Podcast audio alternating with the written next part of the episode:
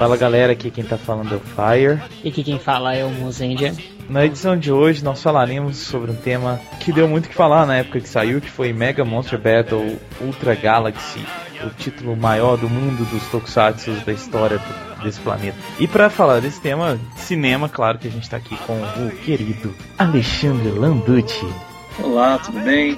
Ele que prometeu que vai falar mal do filme. Então... Por que você sempre começa assim, falando que eu, vou, que eu prometi falar mal? Que... Porque você sempre fala mal dos filmes. Fala mal dos filmes. Né? Mentira, eu nunca falo mal dos é filmes. É o, o, velho de 300 anos no corpinho de 60. Exatamente. E é tipo o Pedro de Lara, é isso mesmo. E então a gente vai fazer isso tudo depois dos comerciais. Mentira, depois dos da leitura de e-mails que se chama Rider Cakes e das notícias do Sempo. A primeira notícia é sobre a camiseta do Kamen Rider W. Se você ainda não adquiriu, então adquira agora. Ela está à venda na nossa loja virtual. Pode acessar o link aí em cima na página da loja ou então abaixo do post aí tem um banner verdinho aí. Você pode clicar nele e adquirir suas camisetas. Muito bem, adquira suas camisas. Assim, além do site, você pode ligar para 011 1406 e adquirir já a camisa do Sempu. E isso não é tudo. Se você ligar agora, você ganha junto, grátis, inteiramente grátis, uma cueca do Mozart. Nossa, isso ficou parecendo as propagandas propaganda TechPix. É, ué, é. Ligue 011 1406 ou escreva para E se você falar que você escutou o Sempocast, as parcelinhas vão baixar 30%. Mas só vale na próxima meia hora. Gente, vamos falar de coisa boa? Bom, a próxima notícia é mais uma vez a participação de Senpu no Anime Festival aqui em Belo Horizonte nos dias 9 e 10 de abril. Ou seja, você que está escutando esse Sempocast hoje, sexta-feira, tem uma semana para poder comprar o seu ingresso, adquirir e curtir muitas coisas legais na nossa sala de exibição. Bom, os ingressos antecipados são 15 reais e lá na hora você paga 18 reais no Marista Dom Silvério. O pessoal sabe onde é que é, aqui na Savassi, de meio-dia até as 8 horas da noite. Estou! Estaremos lá esperando vocês. Com um beijo na ponta do nariz. O Mozart nunca vai na sala, ele é ingrato. Não, eu só vou na hora do almoço.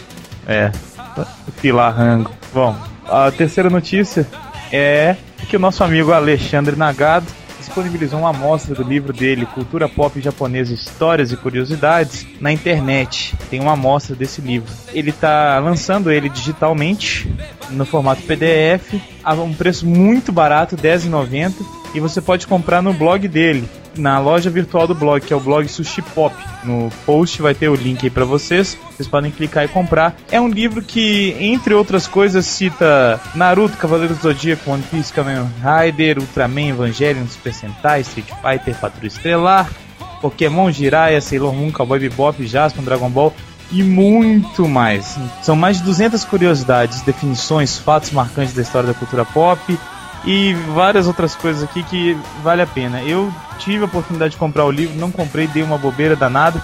Mas agora que a gente entrou em contato com o Alexandre, eu vou comprar e vou pedir para ele mandar um autógrafo digital nessa, nesse PDF para mim. Vai ter então um link aí, como o Luiz falou, para você direto para a loja comprar e vai ter também para você já baixar aí direto do Sempu aqui. Você já vai baixar pelo Sandspace.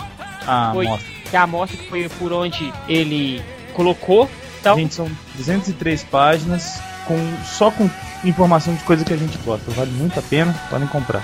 Vamos então para os Rider Cakes. One, two, three. Rider Kick. Vale lembrar aqui que nós vamos ler os e-mails tanto do Pray for Japan, sobre a tragédia no Japão, quanto do Flashman. Então a gente vai ter e-mails falando dos dois assuntos. O primeiro e-mail do Gabriel Dias, ele diz o seguinte: É muito triste acordar, ligar a TV e ver uma parte de nosso país de coração ser destruído. Não consegui sair da frente da TV nesses dias de cobertura e nunca tinha sentido o que senti. Por motivos pessoais, fiquei com o coração na mão por vários dias e ainda estou até hoje. O Japão é forte, o povo de lá é forte e com certeza vão sair dessa sucesso. Sempu foi maravilhoso em tocar no assunto e junto com vocês estou rezando para que tudo volte a ser como era. É bem triste deixar o Japão e depois de alguns dias isso acontecer. Abraço a todos e obrigado por tocar no assunto. Gabriel Dias. É, pra quem não sabe, o Gabriel tava no, no Japão uma semana antes dos acontecimentos. Exato. Foi chocante pra ele, E ele né? tem amigos lá e, e tudo mais, então ele ficou muito triste. Todos nós, né?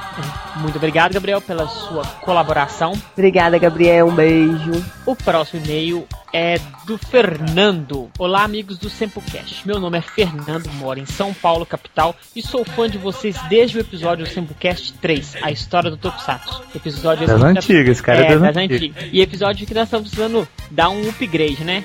Um upgrade. Power up. Nós vamos fazer uma parte 2 revigorada. Gosto muito do que vocês fazem. Só que esse último foi perfeito. É, i- Aham. é isso que eu espero de um podcast Tokusatsu. Pega uma série e fala os pontos positivos e negativos. O porquê de ver ou não a série. Que tipo de fã vai gostar da mesma e o que você vai esperar ao vê-la. Isso é toda a informação que eu gostaria de saber antes de ver uma série. Ou se não a conheço para me motivar a vê-la. Gostaria de mais episódios assim. Eu terminei minha maratona Kamen Rider e vi todos da era Heisei. Aí vi três Metal Heroes e sem querer caí em Super Sentai. Já vi quatro. Tô com três pela metade. E já tô com mais quatro completos para assistir. Se tivesse conhecido essas séries antes, já teria assistido tudo sem crise. Bom, não foi os Flashman que encontraram o caminhão, foi o caminhão que achou eles. E os persegue destruindo tudo o que via pela frente. Até os Flashmans cansarem de correr. Aê, até que enfim alguém do Sempocast citou Zebraman, um live de Toku mega antigo e super tosco, mas que na nova adaptação ficou muito louco, tanto na história quanto no filme em geral. Arrisco dizer que tá no nível de The First e The Next. Não sei o que o Sempocast tem contra os Tokus velhos, abaixo de 1970, que não se comenta. É, Na verdade, a gente é difícil a gente comentar coisas que a gente desconhece. É. Tem muita É. coisa que a gente ainda tem que correr atrás. Esses mais antigos pra gente é mais complicado, mas a gente vai falar assim que a gente tiver acesso a tudo isso. E aí, com a ajuda de algumas pessoas que gravam com a gente, vai, vai facilitar isso tudo. Vocês vão ver. Tem uma lista de retro tokus que dão bons papos. Bom, é isso, estamos aí. Sou fã de vocês, mas qualquer coisa que eu seja útil ao Sempocast é só chamar. Então tá, muito obrigado ao Fê, que é o Nando. Fernando. É, muito obrigado ao Fernando. E agora vamos para o próximo e-mail, que é do Richard Kazu Serikawa. Ele diz o seguinte: Olá, Sempocasters, eu sou o Tono Chi- Chi- Chique de doer. Tô no chique de doer. Chique de doer. 23 anos, Santo André, São Paulo, analista desenvolvedor. É chique mesmo. Viu? Ele é chique mesmo. Queria agradecer por me convencerem a voltar a assistir Tokusatsu da era Heisei.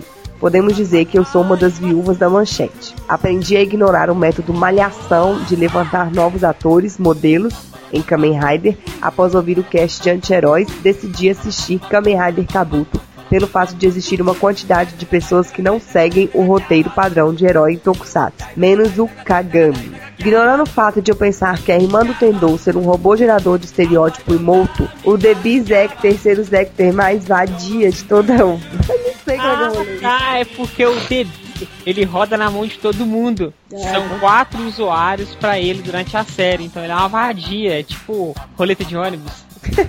Então tá, né? Ah, enfim, a Hi- Hiyori ser outro robô tentando parecer ser sem sentimentos e traumatizada. O arco do Dragonfly ter um choque de cultura, aonde aqui cabeleireiros e maquiadores são considerados funções não muito masculinas, enquanto no mundo do Kabuto é um dos jeitos mais fáceis de conseguir molhar o biscoito. Se a Kenga não for um orme. Nossa, esse vocabulário bonito, né? Adorei as lutas onde todos têm um meio de lutar que representam a personalidade do Raider. Kabuto praticamente não se defende. Sobre Flashman não tenho muito o que acrescentar. Ótima participação do Eduardo Kosovo, Ah, pegou? Pegou? Ah, ah, o leitor de podcast mais antigo da Terra. Atenciosamente, Richard Casinho sem Paulo. Chique. Mas é realmente. Eu fiquei muito feliz quando eu li esse e-mail, porque um dos objetivos do Senpu é fazer a galera perder o preconceito e assistir Tokusatsu novos, né, Mozart? Com certeza, se for viver de nostalgia, você alu- compra os DVDs, assiste na sua casa o dia inteiro, não precisa fazer mais nada. Pra que Exato. ficar discutindo a série que passou na década de 80, que já se foi falado tudo? Complicado, bro. A gente vai até falar de algumas dessas séries depois e fazer tudo mais, mas tem que assistir as novas também pra fazer uma comparação mais bacana. Poder ver, cara, porque tem muita coisa, muita coisa boa e nova. Não, isso é preconceito falar que não tem. Então a gente fica feliz quando a gente consegue converter alguém a assistir os novos uhum. Tokusatsu. Agradeço também ao Gladson que mandou e-mails aí, comentários nos posts.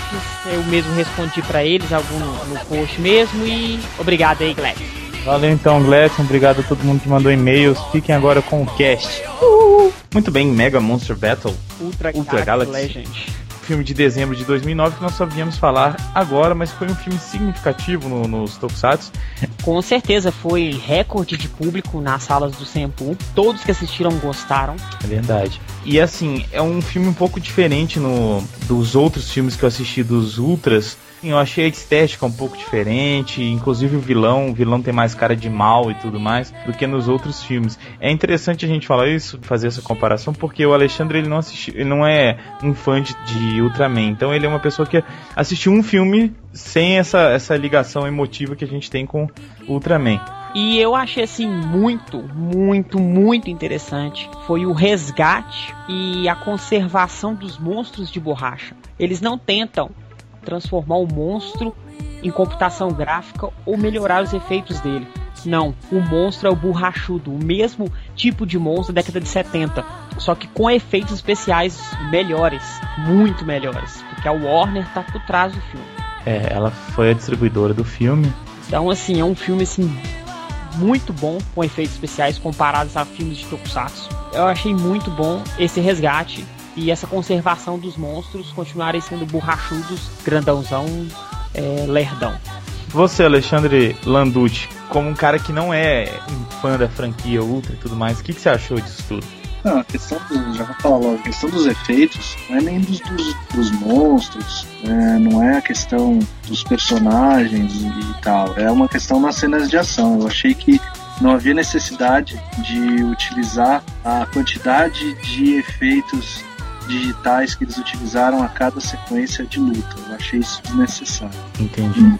Mas eu concordo com o Mozart, acho muito mais legal você manter o monstro de borracha, porque o monstro de borracha não é um monstro de borracha dos anos 70, é um monstro de borracha com a tecnologia de manipulação de animatrônico, não sei nem se eles usaram animatrônico, mas enfim, é uma tecnologia um pouco mais avançada, ou seja, é ainda monstro de borracha, assim, você percebe que é um monstro de borracha, mas é um monstro mais bem feito, mais bem construído. Dos filmes que eu assisti é, de Goku, é sem dúvida o melhor, tem o, o melhor enredo, é tem as melhores interpretações, faz mais sentido, apesar dele ser realmente um pouco confuso pela quantidade de personagens que ele tem. Ele tem, eu não lembro de cabeça, mas deve ter mais de 20 ultras aparecendo, com falas, né? Mais de 20 personagens ultra com fala, mais os humanos do, do rapaz lá que controla os monstros são mais quatro ou cinco, então você tem ali quase 25 personagens com fala, que é muita coisa, né? Porque tem uma hora e meia. Então isso prejudica um pouco o, filme. Você que gosta de falar que nos primeiros 15 minutos você já sabe se você vai gostar ou não do filme. Você, uhum. Em todos os casts que você gravou com a gente, você sempre disse isso. Os primeiros 15 minutos você vê, eu vou gostar do filme ou não vou gostar do filme. Com os primeiros 15 minutos desse filme do Ultra, o que, que você achou? Na verdade, esse negócio dos 15 minutos não é uma teoria minha, né? Isso é uma, é uma questão que o Spielberg fala, que você precisa ter, se você começar um filme bem e terminar um filme bem, ou seja, se você começar de uma forma impactante e terminar de uma forma impactante, ou emocional, blá blá blá, o meio, você coloca ali no meio, não tem tanta importância, porque você precisa ter três cenas-chave. Começo bom, uma cena que vai te prender no meio e um final. O resto, você pode ah, por ali. E geralmente, os filmes seguem essa forma, principalmente os filmes americanos americanos e os, os de Tokusatsu, que são de herói, eles seguem geralmente essa, essa estratégia. Tem uma cena de impacto, depois você tem alguma uma virada, e depois tem um final impactante. No caso desse, eu acho que o filme começa muito legal. Ele começa sem pressa em apresentar os personagens, ele não apresenta os personagens na correria. Obviamente, é um filme para iniciados, né? Não é um filme para quem cai de paraquedas como eu caí. Uhum. Tá com algumas dúvidas, então você, como o Nagado disse anteriormente, comentou com vocês, é necessário você ter um conhecimento dos personagens personagens, mas ao mesmo tempo que é necessário, é um conhecimento que se você não tiver, ele não vai te atrapalhar na compreensão daquela história. Você fica com algumas dúvidas. Por exemplo, o personagem que aparece para salvar a nave, eu acho que é o Ultraman Dyna, é, em nenhum momento fica claro o que, que ele estava fazendo ali, ou de onde ele, onde ele veio, e uhum. etc. É o tipo de coisa que provavelmente quem assiste a série, quem conhece o personagem, sabe porque ele está ali, ou tem alguma ideia do porquê ele está ali. Eu, como não, não assisti, fico boiando. É só um cara que aparece ali. Então, para mim, é mais um personagem que surge do nada. Mas em comparação a todos os outros filmes de Tokusatsu que eu assisti, aí você coloca o All Exército da Shocker, os dois Kamen Riders do First the Next, é, sem dúvida é o melhor. Sem dúvida que tem uma história mais interessante. Ele parece. tem os dois pés fincados na ficção científica mesmo. Você tem umas cenas ali que, quando eles voltam pro planeta dos Ultras, rapaz lá, e o, o cara que se transforma em humano e vai até a Terra, o Menos. É, quando ele volta ali, aquele, aquele trecho onde você apresenta, e eu imagino que sejam os atores que realmente interpretaram o Ultraman. São, são, são. O legal do Ultra que a Tsuburaya ela faz questão e conserva em todos os filmes os atores. Se eles não podem, eles pelo menos dublam eles transformados. Então acho que isso é muito bom e isso deixa os fãs assim, nossa, quando eu, eu assisti a série ele era novinho, então ele tá velho agora, ele continua velho. Eu acho que o legal é, mesmo eu não conheço, não imaginava quem eram os atores e tal, não conheço os personagens, nunca assisti pra mim, outra série, dá pra perceber que são aqueles atores pela forma que o filme é mostrado. Então é uma cena do tipo, olhem fãs, vocês vêm para aqueles mesmos caras, eles estão ali, etc. Isso é uma coisa muito legal. Além de mostrar respeito ao fã, que é uma coisa fundamental para uma produção desse tipo, que é destinada ao fã, ainda cria dois personagens na forma humana muito interessantes, que funcionam como uma espécie de guia. Eu gostei muito da, até por defeitos que eu não gostei, eu gostei muito da parte visual do planeta dos Lucas. Uhum. Achei muito, muito bem feito, muito, muito criativo, não é nada espetacular em termos visuais, nada revolucionário, mas é muito simples, muito, muito seguro. Agora, é, é o que eu falo, a minha crítica principal é em relação às lutas em questão dos efeitos visuais. Eu acho que não havia necessidade de você inserir tantos efeitos visuais ali que tornam a luta, uh, lógico, tá falando de super-herói, ok, mas torna a, a, luta deixa de ser crível em alguns momentos. Pelo menos a minha impressão foi essa. Outro problema é só essa questão dos muitos personagens. Tem muito personagem. Talvez se você diminuísse aí pelo menos uns 5, 6 personagens, deixando um núcleo ali de 5, 6 ultras apenas, e os outros simplesmente pairando ali, o filme funcionaria muito melhor. Seria realmente um, um filme de uma nota maior, teria um, um conceito, pelo menos para mim, maior. Mas tem algumas qualidades muito grandes. A trilha sonora é muito boa, muito boa mesmo, melhor que boa parte do que a gente que a gente escuta em produções de blockbusters americanos. Tem muita qualidade de trilha sonora. Gostei também, como diz, da direção de arte, da criação. Gostei das roupas, apesar de uma crítica minha, que eu realmente não é bem uma crítica, é mais uma pergunta, porque eu não faço a menor ideia, como eu nunca vi. E eu perguntei isso pro Luiz mais cedo e a gente não chegou a nenhuma conclusão. Nenhuma conclusão, é verdade. Se os Ultras, na verdade, depois que eles contam a história, né, que são a, a, o raio lá transforma eles no, no faz eles crescerem, etc. Se aquela forma deles é uma forma deles como seres, né? Eles têm aquela forma, ou se aquilo é um traje que guarda alguma espécie de essência e etc. Aquilo é a forma, né? É, eu entendo como uma forma. É. Eles se transformaram daquele jeito. Uhum. Aí eles adquirem o alter ego, que é a forma humana dele, que a gente vê nas séries todas como cada um adquire. O Hayata, que é o mais clássico, o Ultraman tá vindo e ele encontra o corpo do Hayata que morreu, fala assim: vou te dar a vida novamente, mas vou usar seu corpo. Então aquele rapaz é o Hayata, então ele deu a vida nova dele, sendo que o Ultraman vive nele. É, a pergunta do Landucci foi por que, Landucci? A questão o seguinte, é uma questão de incômodo e que é o momento que agora eu vou levar as pedradas dos fãs quando isso for pro ar porque não dá para acreditar que um cara, que um ser daquele jeito, você consiga vislumbrar o velcro nas costas dele. Eu acho assim, você tá no século 21, 2011, uma puta de uma tecnologia usada para criar. Eu não comentei, mas o efeito do dragão, do, da, da, nave que vira dragão e pega a espaçonave lá, é muito bem feito aquilo. Uhum. A espaçonave funciona muito bem. Mas eu, eu não consigo acreditar que em 2009, quando o filme foi lançado, vamos supor que comecei a produção em 2008, eles não tenham conseguido encontrar uma roupa que funcionasse sem o velcro aparente aparente, verbo fica aparente. Então isso causa numa pessoa que não é fã, não tem esse conhecimento, a desconfiança de, pô, aquilo é uma roupa. Além do fato dos caras usarem luva, você perceber que é uma luva, você perceber que aquilo não é uma mão. Então, eu não sei, eu não sei se isso. O Luiz me explicou mais ou menos que isso é quase canônico, é quase é. uma coisa que você não pode mexer, que isso é eterno, que a roupa é assim, não pode mudar. Mas eu não sei se, se, se haveria essa, essa necessidade tão absurda de desse, dessa regra ser cumprida com tanta exatidão. Eu acho que se você quer criar um, um pacto, fazer um negócio realmente interessante, não não só para a geração anterior, mas para os novos fãs, seria interessante você de repente modificar isso. É porque aí você cria essa dúvida. É para mim, fica estranho um cara que tem aquela forma, mas você olha o cara de costas, você tem um velcro ali, e você o cara usa luva. E quando o cara se mexe, faz algum movimento que ele precisa esticar a perna, agachar, você percebe nitidamente as dobras da roupa de borracha. Que teoricamente devia ser a pele dele, né? Teoricamente devia ser a pele. Ninguém é, entendi a pele faz esse tipo de coisa. Então, isso cria esse tipo de coisa. De repente, é o desenvolvimento de uma roupa que seguisse o mesmo modelo, mas fosse mais colada ao corpo, mais justa. Como o uniforme, por exemplo, do, do, do Homem-Aranha ou do Kamen Rider, por exemplo. O uniforme do Kamen Rider é assim. Ele é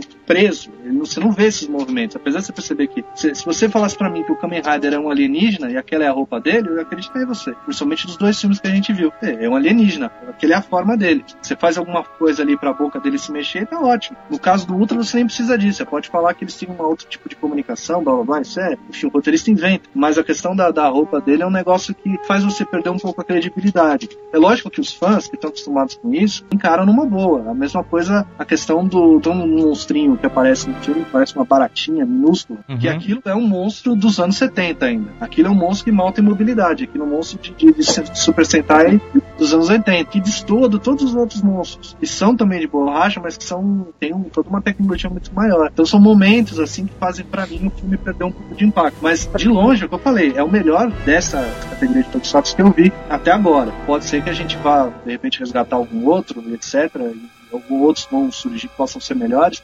mas eu gostei praticamente de tudo. Esses defeitos fazem o filme perder um pouco de impacto. A gente vê a diferença agora, que é, por exemplo, eu nem notei o velcro nas costas e muito menos preocupei com a roupa com a perna dobrando e aparecendo as dobras da borracha. Pois é, porque você é tá a diferença do fã. Exatamente, você está acostumado a ver isso. A tua suspensão de, de crença, que é o, o, termo que a gente usa quando a gente assiste algum qualquer tipo de filme, a gente suspende as nossas crenças e acredita que aquela realidade apresentada pelo filme é a realidade onde você está assistindo do lado de fora está inserido. Então, para acreditar naquele filme, você precisa comprar aquela ideia. Então, você compra essa ideia, você já comprou essa ideia de que a borracha, o velcro e etc. funciona. Eu, como não conheço, eu já não comprei essa ideia. Em alguns momentos aquilo soa um pouco pô, desconfortável e tal. É exatamente o que você falou, é a diferença entre alguém que está chegando agora e não viu o filme, não conhece, e analisa o filme pelo filme. O filme como. Por ele. Filme... A análise como um outro é. filme qualquer, uma outra produção. Sem, sem essa, essa questão sentimental ou de conhecimento de causa dos outros ultras.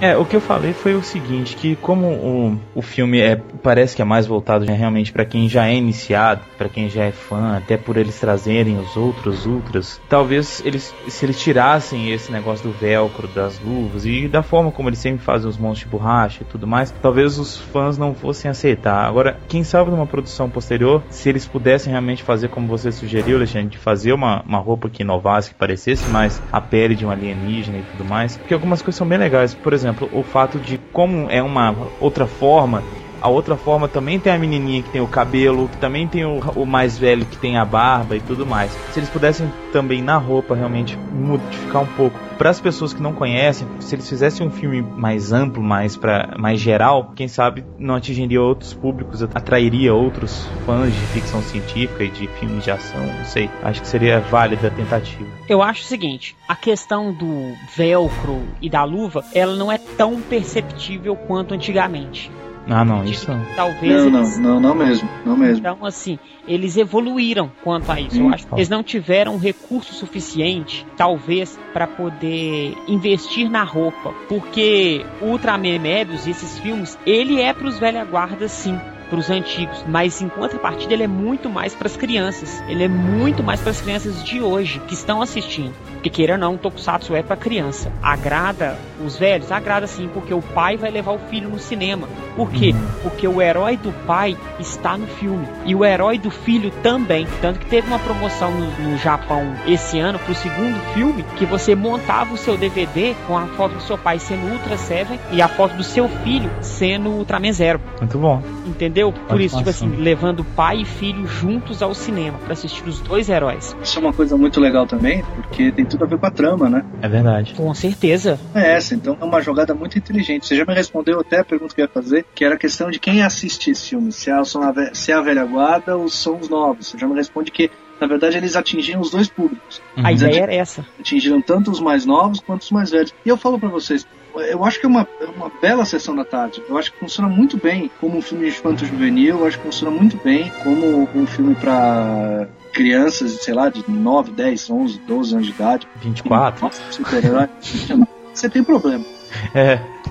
Brincando. Você junta, é, funciona muito bem para o público que ele atinge. Funciona muito legal. E é isso que faz o filme crescer, apesar das suas, dos seus problemas, apesar do, das coisinhas aqui e ali que não fazem ele ser perfeito. Mas no geral é um filme, na comparação na classe, muito legal. E, e legal saber que já tem um segundo. Não sei, vocês já viram o segundo? É, vai sair o segundo ainda, né? Não saiu ainda não. Bom, se manter a mesma, a mesma ideia, porque obviamente o filme termina o primeiro, né? Com um gancho, né? Como a ideia. Sim, já deixou pro outro. Até já dá spoiler pro próximo filme que o o Belial vai ter um upgrade. Ele vai ter um power up, vai ficar mais forte. Enquanto a partir do zero também vai ter um power up. Bem coisa de Tokusatsu.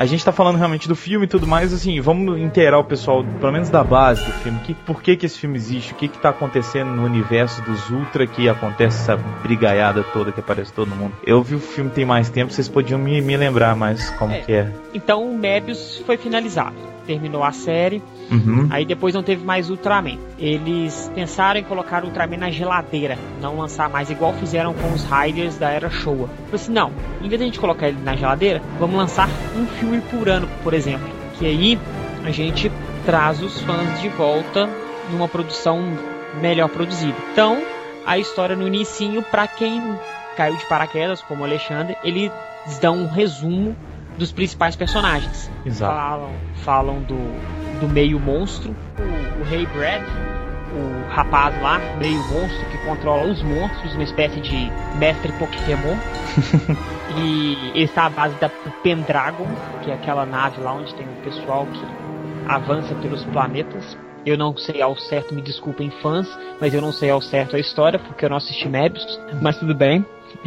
então conta a história dele, Antes disso, tem o Ultraman Mebius lutando contra um monstro e voltando para o, o planeta Ultra. E depois mostra os principais Ultramans: o Ultraman, o Ultra Seven, o Ace. Ou seja, mostra o que aconteceu depois com todo mundo depois que as séries acabaram. é, aposentão todos aposentados né, dentro do, do INSS. É tipo isso. É, e legal que mostrou. Eu acho que em nenhum outro filme já tinha mostrado como é que é o planeta Ultra tão detalhadamente assim, né? Ou nem chegou a mostrar. Eu não sei. Aí isso acho que quem pode responder a gente é algum Nagado. o Nagado ou algum fã pode responder a gente. É, eu não lembro se, se mostrou, mas eu acho que tão bem não, não mostrou não. A não sei em Nosso Lar, né, cara? Nosso Lar é o mesmo planeta. Eu ia falar exatamente isso, cara. Lembra muito o Nosso Lar. Mas não tem Ultramans lá, né? Vou te dizer que a, o nosso lado do, Ultra, do Ultraman é muito mais legal do que o nosso Pô, Muito mais divertido, cara. E os personagens do nosso lar fizeram uma ponta no último Resident Evil, né? Verdade. Verdade. Você vê, tá tudo interligado. Mas aqui, uma nota que eu acho muito interessante, que eu acho que deveria ser feito isso em outras séries de Sentai. Em Sentai eu não sei ainda se não está sendo feito da maneira que ficaria muito interessante. Mas no Kamen Rider não foi feito. The Decade estragou tudo com isso. Os outros Ultras tratarem os Ultras mais velhos como um senpai, como assim, você é mais, talvez não é mais poderoso do que eu, mas eu devo é, mas você é mais experiente. Então você vê que todos os ultras de capa vermelha são os ultras antigos eles têm respeito, então ninguém contesta o que eles falam. E é muito legal porque isso é uma coisa que eu devo perceber. Eles quando construíram o filme, eles mantiveram. Isso também ajuda, né? Pelo fato de todos os Ultras ser do mesmo lugar. Todos eles vêm do planeta Ultra. Então isso já facilita. Mas como eles inseriram uma quantidade monstruosa de, de personagens, de Ultras, de todos, Seven, o Dyna, o Mebius, o Jack, o Ace, Mickey o Jagger. O- todos eles lá, o Rolling Stones, o Ozzy, todo mundo tava lá. Então, como eles juntaram toda essa galera, é, você consegue é, manter essa coisa de hierarquia. Então você tem os personagens e o cara que é fã, obviamente ele sabe, pela ordem das séries, quem é mais velho. Uhum. E quem veio depois de quem, e quem é filho de quem, e quem é irmão, tio, parente, amigo, sabe? É, isso é muito legal, porque eles mantêm tudo, tudo no mesmo, no mesmo patamar e conseguem lidar com eles. Eu só acho que não podiam ter diminuído né, a quantidade de cara com fala, de personagem importante que aparece. Isso bagunça a cabeça do cara. O cara que. Posso mesmo dar o cara uma que é, uma bagunça, cara. É muita gente. Posso jogar uma bomba pra você? Uma bomba? Você achou que tem muito personagem? Cara, eu achei, eu achei que tem muito personagem. Tem personagem É. demais. O segundo vai ter mais que o primeiro. Pô, mas talvez, talvez o, o- o segundo, mas os mesmos ou vai aparecer mais gente? Mais Os gente nova, mesmos. né? Os mesmos e mais gente nova. Igual o Riders. Meu, o que que, qual que é a ideia? É cinco minutos pra cada personagem? Jogral? Fetiche, é, é um pouco de fetiche isso aí. Jogar Jogral, ele- cara. O cara vai entra e fala, igreja. olá, eu sou o Ultraman Jack. Tchau. Olá, eu sou o Ultraman Ace. Olá, eu sou. Sem falar que filme japonês os caras se apresentam durante 10 minutos, né? Não, isso é uma coisa que me irrita em todo filme japonês. O cara fala, eu sou o Ultraman Dyna. Aí vem o outro carinha aqui, que tá conversando e fala, Ultraman Dyna? Você sabe que o cara acabou de te falar, cara. Né, Imagina o cara falando Brinks, sou não, tô zoando.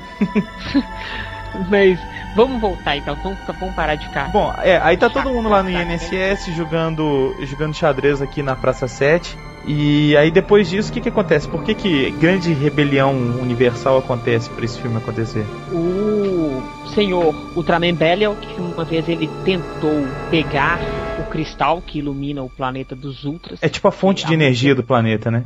Isso, porque o Sol foi destruído. Não É. existe mais Sol. Então eles criaram uma nova fonte de energia para iluminar o planeta. Só uma, uma, essa- uma. Essa questão da, do sol destruído isso já tinha aparecido em algum outro momento no Ultra ou foi uma coisa que eles criaram para o filme? Pra explicar eu tal? acho, eu acho que foi criado para o filme. Até então, Eu porque uma, até então, eu, eu acho uma bela ideia. Eu achei que ficou bem interessante e bem fluido. Não, não ficou uma explicação que emperrou o filme, não. É, Mas eu achei que já foi- tinha aparecido antes. Ficou bem feito. Ficou interessante. Então eles criaram uma nova fonte de energia para iluminar o planeta e dar poder a eles. É aí que eles ficam gigantescos. E sempre o, pa- o planeta, todo mundo é bom. Sempre tem um cara mal. Sempre tem um que vai ser puxado para as trevas. Na verdade, o Belial tá, ele não, é- não chega a ser mal, é um cara ambicioso, né? Que quer mais poder. Eu só fico pensando numa coisa. Nessa, nessa mudança súbita dos caras de 5 centímetros de altura para 5 metros e 80, meu, a cidade morreu, né? Os caras foram que, subindo, crescendo os centros da cidade. Imagina Por isso que é o nosso lar, cara. Exatamente. Mas o Belial, com essa sede de poder e ficar mais forte, tenta pegar o cristal. E ele toca no cristal. Quando ele toca, ele começa a meio que ser sugado pelo cristal e ficar mais mal. Começar a puxar um Senhor dos. Anéis, é o anel. É o anel Isso. sugado pelo Sauron. Aí o Tarô puxa ele. É o Tarô mesmo que puxa ele? É o Tarô mesmo. Fala que não pode fazer isso. Então, ele é exilado, todo triste. Eles não gostam de mim, meio emo. O monstro dos monstros chega até ele e se funde com ele. Ele vira o Ultraman Belial. Deixa de ser Ultraman Belial e só vira Belial. Volta com o bastão que controla os 100 monstros. Alguém Hum. contou pra ver se ele tinha mesmo 100 monstros? Fiquei Acho que pensando nisso. Tudo bem. Aí volta e começa a quebrar tudo. Até que chega o Ultraman King, roubadaço. ele é roubado. prende ele, bota ele na cela. Porque os Ultras são tão bons que eles não conseguem matar um de sua raça. Aprisiona ele. Porque se matasse o Belial, tudo estava resolvido. Não, por favor, né? Mas não, Essa não, é a mania do mocinho, né? O mocinho é sempre se fode por isso. O cara tá lá pra morrer, o cara não dá uma bica e derruba o cara do precipício, não. Ele pega o cara, prende ele pra saber que daqui a dois episódios o cara vai sair e vai fazer as mesmas merdas de novo. Ele vai Batman que o diga, brother. Se ele tivesse matado o Coringa na primeira chance que ele teve, meu, já, nossa, ia poupar até filme. Não ia ter filme, né? Não ia ter história, não ia ter mais nada. É. Não tem mais ninguém, o pessoal fica com medo do Batman. Eu vou peitar um cara que mata os outros? Eu não. Vou ficar na minha quieta. Mas é, o, o cara, o cara é tão psicopata que ele precisa que os caras vão pra cima dele. Exato. O cara- o cara é psicopata, ele precisa daquilo. senão Ele sente falta, Vai né? fazer. Sente falta, ele não mata os caras. Chega um monstrinho fudidinho lá que carga as d'água. Eu não sei quem foi cheirar lá naquela cela, sinceramente. com o bastão, assim, vou dar o poder de novo pro Belial. Vou... Porque ele vem falar assim, eu vou usar o Belial para os meus planos. Tipo assim, eu vou dominar esse cara e vou virar o rei do mundo com o poder dele. Chega lá, liberta o Belial, o Belial mata ele e pronto. Tô zoando, né, velho? É uma besta, é uma besta. Aí ele volta pro planeta Ultra quebrando tudo. Já que o Ultra King não está lá, o que que o Ultraman King tinha que estar tá lá vistoriando o treinamento do Ultraman Zero? Por que que o King não estava lá no planeta dos Ultra quando eles precisaram? Mas sabe que eu achei até legal ter essas mini historinhas paralelas durante o filme? Deixou o filme mais dinâmico. Não sei o que o Alexandre achou. Não, é realmente, isso, isso é, é por questão do, do filme, né? Funciona legal, porque porque você só, você só conhece o personagem principal, digamos assim, que é o Ultraman Zero, quase na metade do filme. Quase na metade ah, pro final do filme. Não, mais da metade. Cheio, é, é verdade, tem razão, mais da metade. Quando ele aparece lá, cheio das armaduras, lá, treinando, dando pancada, e o, o cara que tá treinando ele, que não me pergunte o nome do Ultraman que tá treinando ele. É o é, Léo. O Léo, ó, Ultraman Léo. Mais fácil, dos nomes mais fáceis tá lá treinando o cara, ele fala que ele só, é, só acredita na violência, acredita na força, e não funciona assim e tal. E aí, quando ele salva o, a baratinha... É quase um, um Capitão Nascimento, né, cara? Tira essa camisa que você é moleque. Basicamente isso, basicamente isso. E aí, quando ele mostra que ele não é simplesmente um, um valentão sem coração, quando ele salva o, o monstrinho barata dos anos 70 lá, e ser esmagado por uma pedra, Aí o cara simplesmente para o treinamento e fala, não, mano, você é foda. Ele pode, pode tocar música, hein? Sou foda.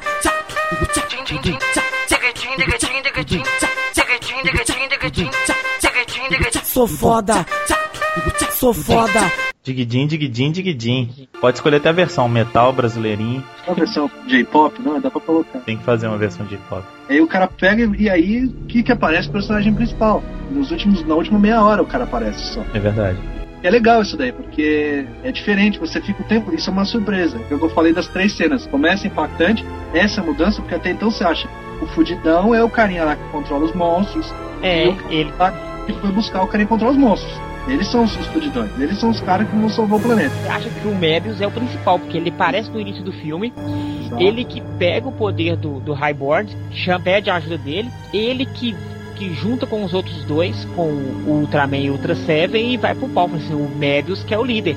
O Mebius que vai lá pegar o Belial. O Mebius vai ajudar até que aparece o Zero quebrando o pau. Exatamente. Na verdade, o Mebius é só um juvenil criado com leite com pera. O Tidão é o, o cara lá todo cheio das armaduras, como aparece o Robocop. E aí, aí quando ele surge no final do filme, é que, é que você toma um segundo, você fala, pô, mas esse é o cara então que vai destruir tudo. É o cara que vai salvar o planeta. É a segunda, é a segunda mudança. Apesar da terceira, que é o, o, o renascimento do Ultra Seven ser muito manjado, né? Tava na cara que o cara ia retornar. Mas o cara não ia matar o Ultra Seven. Não tem não, nossa, não tem como, né? Então os caras os cara queimavam o toque. No dia seguinte, tinham queimado o toque inteiro. É. é. é, interessante que depois, quando aparece o Ultraman Zero, conta a historinha dele, por que ele tá treinando. Exato. Eu achei, eu achei a questão, o roteiro desse filme é de longe, mas assim, muito de longe melhor que todos os outros tokusatsu dos, dos longas metragens. E é engraçado que o cara que, que fez o roteiro, na verdade, o cara que dirigiu o filme, tô falando besteira. Mas é um cara que ele, assim, ele não tem muita experiência em dirigir filmes, né? Ele foi dublê durante um tempo, fez, fez dublê de, do Maskman, se eu não me engano, e tudo mais. É o Sakamoto Koichi. Fez alguma coisa em Power Ranger, engraçado. Mas, assim, não é um cara que tem muita experiência né, em direção e tudo mais. E, assim, ficou até bem dirigido. Ficou. É, talvez ele tenha, ele tenha visto tanta aposta essa porcaria feita, eu vou fazer essa porcaria melhor. Eu Ou chega, né? Daí que eu faço. Chega, vou fazer um negócio bem feito. Ele deve ter visto o All Riders vs Shop. Nossa, ficou triste, falou, não preciso fazer alguma coisa melhor. E hoje vai um spoiler pro pessoal aí que vai aparecer o Kikaider, o Hakaider e o Zubat. Iam ter um filme. Eu vi as fotos, só que o Thunder me jogou a bomba de que eles vão aparecer no All Riders, no novo All Riders. Eu me uhum. pergunto o que, que Metal Hero e Otter Hero tá fazendo em filme de Kamen Rider. A Toei tá comendo cocô. Tá. Eu li aqui, gente, as três pessoas que escreveram o, o, o filme foram Junya Okabe, ou Okabe, Tatsuro Kashihara e Yuji Kobayashi. Foram os três.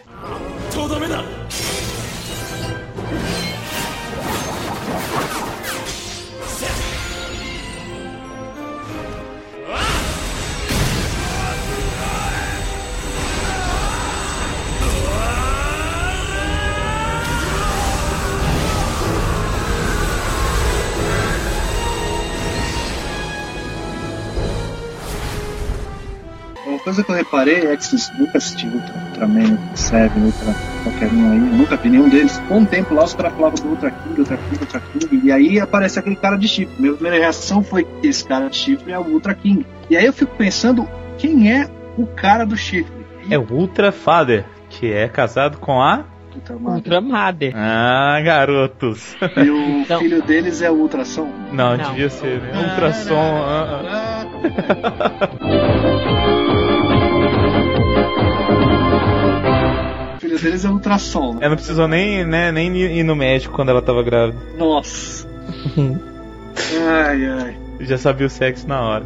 Mas aqui, E eu. não, tem mulher nesse planeta também, né? Tem, não tem mulher nesse lugar. O Mozart viu algumas, né, Tem. Mozart? Tem mulher assim, quando o Belial tá com o bastão lá e fala, vou nivelar este planeta, você vê um tanto de mulher com os bebezinhos Ultramans Essa- no colo. Esses bebezinhos Correndo. Ultraman. E vê também no- na primeira parte da luta, na primeira luta, antes do Ultra King prender o Belial, dois irmãos lutando.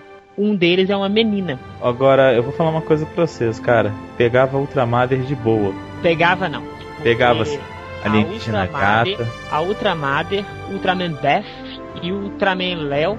Não, só os dois. Só a Mother e. Ah não, pegava sim, porque a Ultramader, ó, tá vendo? Ultramader e a Ultra Woman Aí, é uma mulher que é a dublê. aí, pega... Não, pegava brincando, cara. O mais legal é você imaginar que o, Ultra, que o Belial, que o Ultra Seven, o Ultraman Léo e o Gomorra, aquele monstro, Aham. é um homem só. Aí. Contenção de gastos total, né? É uma questão que eu queria saber. Se o, o Ultra Fada é marido da Ultra Mother, Mother. e a gente já sabe que o filho dela, o filho deles não é o Ultrassom, que é uma piada idiota e ruim que o Luiz. Quem que são os filhos dele? Ou eles não têm filhos? Um Ultra- só. É, é estéreo? Não, é um só. Só o chifrudo. O Ultraman Tarô. E os outros Ultraman, eles nasceram do quê? De chocadeira? Tem outros Ah, pais ah. que morreram, hein? Tem outros Ultra Womans, outros Ultras Fathers. É, tem vários outros. Você vai Ultraman. ficando velho, vai morrendo. Eles têm, eles têm vida. Por exemplo, o Ultra 7 é filho do Ultra 3 com a Ultra 4. Devia ser o Ultra 5 então, não é isso? Porque ele é o 7. Cadê o 6? O 5 6? Para. Não, é, são os primeiros filhos. Sabe igual o Silvio Santos, minha filha número 3? É, é isso, né? Ele foi o sétimo filho, né? É isso que quer dizer, né? O Ultraman Isso. King tem mulher? Tem a Ultra Queen, velho. Aham. É o Para, não, já virou zona, gente. Para. Prince. É o Prince, o filho dele. Parou. Vamos, vamos acabar com essa gravação agora. Ultraman Tarô, irmão do Ultra Búzios. Para, Luiz. O pessoal vai aí já, já tá zoando demais. Ultraman Léo, irmão do Leandro, velho. Ao invés de graça, se fosse Leonardo. É Léo, é. Leandro e Leonardo. São tartarugas ninja, né? O Donatello, o Michelangelo, o Rafael. É.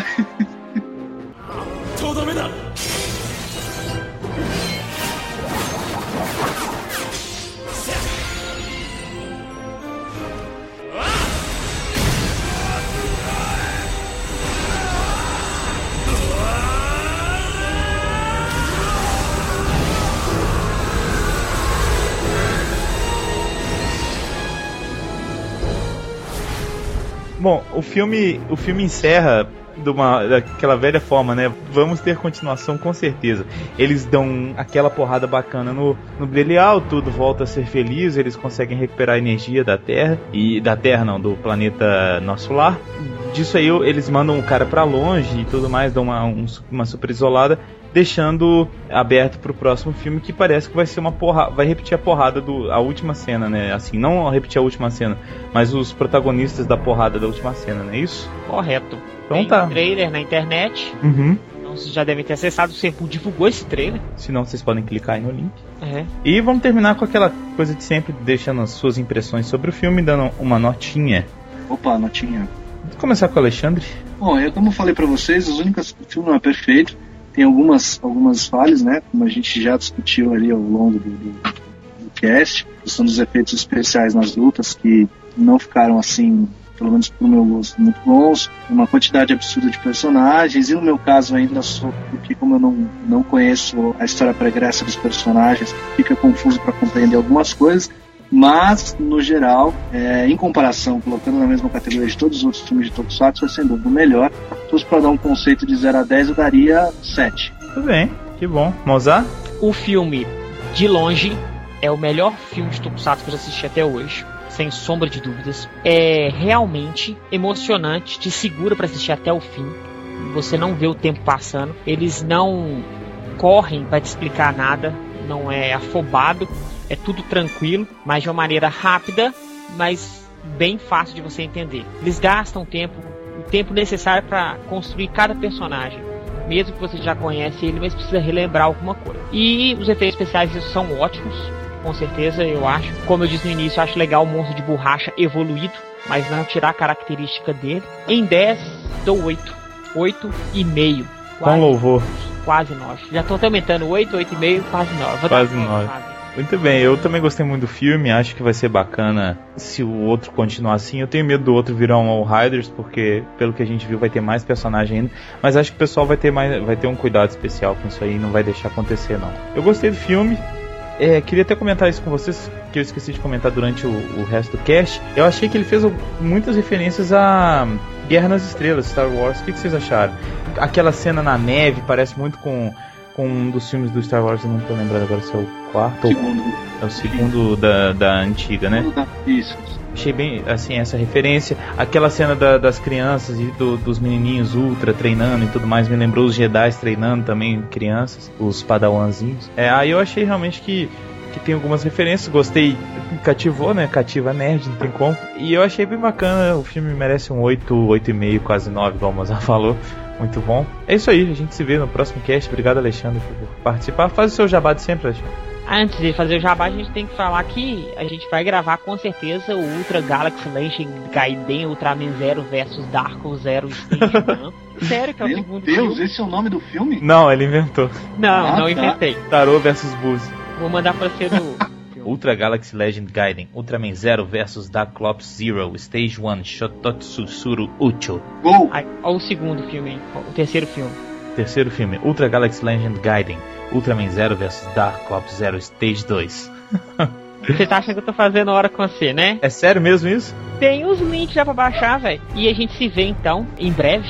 Em breve não, a gente vai demorar um pouquinho, mas a gente vai se ver ainda pra gravando o segundo filme, Ultra Galaxy Gaiden, Ultraman Zero versus Dark Ops. Vamos gravar também o segundo, o terceiro filme, que é o Stage 2. e vamos gravar todos os filmes de Ultraman que foram lançando aí pela eternidade. A gente vai gravando com a galera aí. No final a gente não vai, tá- vai gravar um cast só pra falar o nome do, do filme, né?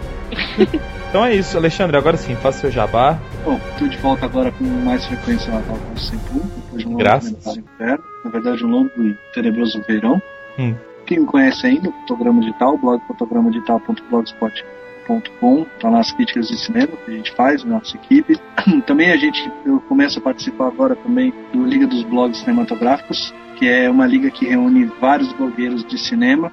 do Galera de tênis inteiro. verde, né? Por que tênis verde? Não entendi. Tênis verde, óculos de armação preta, grosso e camisa xadrez. É, não, aí você tá confundindo com os indies, talvez com os alternativos. né? Ah, essa galera aí de cinema.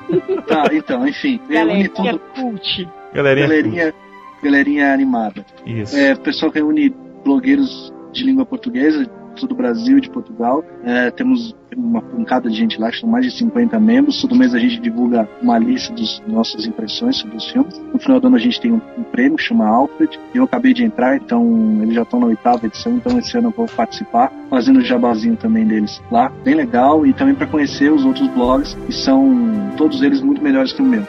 Então, muito feliz de estar na companhia deles. E dizer também, né, que essa é a primeira vez, eu acho, que a gente grava um filme que eu não falo mal do filme, olha só. Toca Aleluia agora também, né? Igual tocou da outra vez lá do, do, do- Super Sentai, tem que tocar Aleluia também.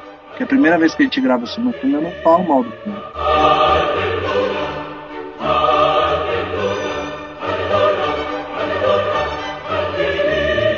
Ah, Como é que você vai falar mal de um filme bom? Ah, eu podia, eu podia ser muito chato, eu podia falar que o negócio do véu que eu enchi o saco é tão absurdo que o filme é horrível por causa disso. Não, mas é verdade, o filme não é ruim, o filme é é muito legal, funciona muito bem. É uma sessão da tarde excelente, podia passar tranquilamente no lugar de, sei lá, Bud com amigos, Miley Cyrus e High School Music aí, que a molecada vai gostar muito mais. Lagoa Azul. Esse é um clássico, pelo amor de Deus. Eu gosto do Brooke Shields pelada com 12 anos de idade, a pedofilia. Luiz morreu? Acho que caiu. Tá Nossa, ele caiu e Ele- não gravou mais nada. Não, ele é Ah, peguei você, estou aqui. Tava, tava no banheiro, né? Tava no banheiro pensando na Brooke Shields. Então tá, gente. Você pensar na Brooke Shields agora, tudo bem, né? Agora você pensar na Brooke Shields no Lagoa Azul. Então a gente se vê no próximo cast. aí, galera, um abraço a todos Alô, e beijinho valeu. na ponta do nariz.